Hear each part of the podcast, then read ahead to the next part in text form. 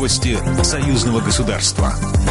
Здравствуйте, в студии Екатерина Шевцова. Юбилейный 30-й по счету «Славянский базар» стартовал накануне вечером в Витебске.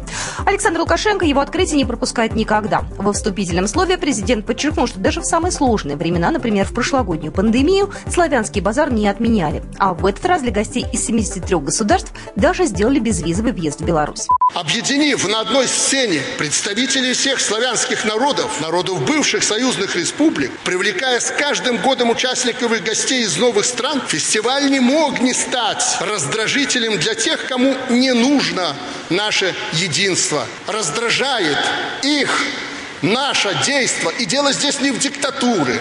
Дело здесь не в том, что страна не такая. Абсолютно не в том. Появились новые методы борьбы на разделение народов.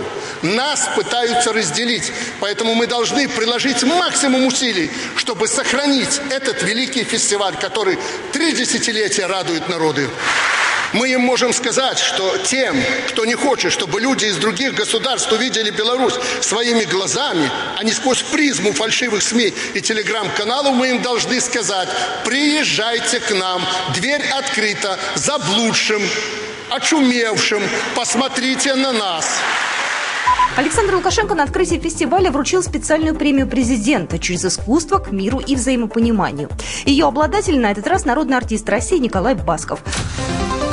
Госсекретарь Союзного государства прокомментировал телеканалу «Россия-24» встречу президентов Александра Лукашенко и Владимира Путина. Дмитрий Мизинцев не считает встречу президентов ответом на западные санкции против Беларуси. Госсекретарь высказался о концепции многовекторности. Она не должна угрожать политическим и оборонным договоренностям Беларуси с Россией, а также с партнерами по ДКБ и ЕС.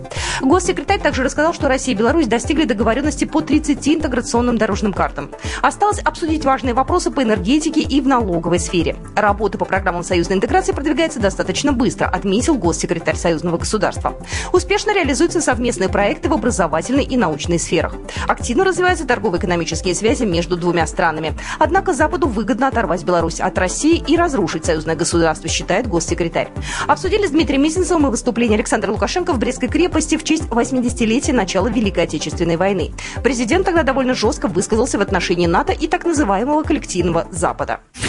Программа произведена по заказу телерадиовещательной организации Союзного государства. По вопросу размещения рекламы на телеканале «Белрос» звоните по телефону в России 495 637 65 22. В Беларуси плюс 375 44 759 37 76.